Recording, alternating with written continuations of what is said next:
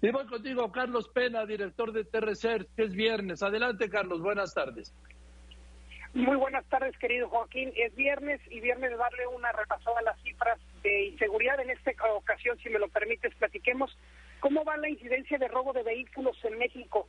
Tan solo en 2022, Joaquín, ¿cómo cierra 2022? 138.604 denuncias o carpetas de investigación de vehículos robados en México. Recordemos que esta, esta, este tipo de denuncia no tiene tanta cifra negra por el tema de las aseguradoras, es decir, prácticamente los que se roban, la mayoría se denuncian, pero estamos hablando de más de 138 mil vehículos robados.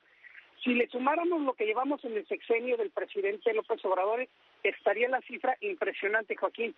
632.935 denuncias de vehículos robados. Repito la cifra, 632.935. Para hacerlo eh, por día, estamos hablando de que en el sexenio del presidente López Obrador se están robando 412, en promedio, 412 vehículos diarios. Por minutos estamos hablando de que se roban un coche en México cada tres o cuatro minutos en este momento en el país, Joaquín. Es decir, está imparable también el robo de vehículos. ¿Cuáles son las entidades donde más están robando?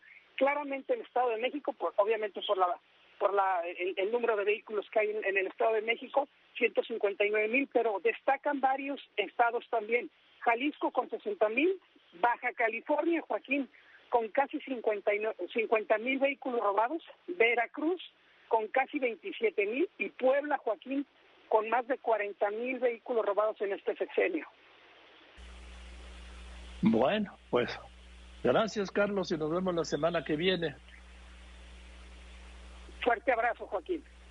Igualmente, Carlos Pena, director de Tercer, yo voy en los anuncios y después de los anuncios